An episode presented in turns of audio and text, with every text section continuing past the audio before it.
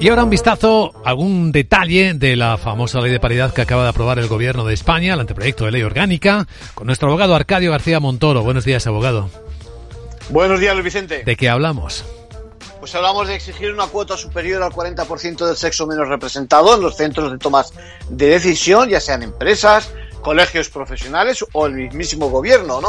Bueno, la idea es lograr una representación paritaria enfocada sobre todo al caso de la mujer, de manera que, por ejemplo, en caso de empate en un proceso de selección, tendrá preferencia quien pertenezca al sexo menos representado. Con este anteproyecto también se incorpora el modelo cremallera en las listas electorales de los partidos políticos. Consiste fundamentalmente en ir alternando candidatos de uno y otro sexo. Las empresas tienen dos años, ¿no?, para adaptarse.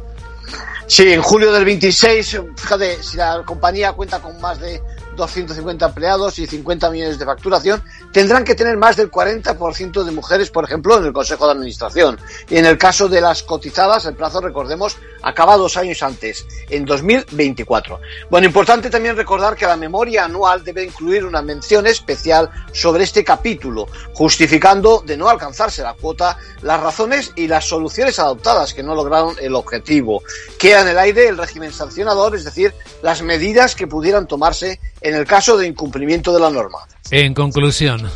Bueno, pues España toma la delantera adaptando esa directiva europea de apenas eh, dos meses que busca el equilibrio de género, un objetivo que no alcanza ni la mediana ni a la pequeña empresa.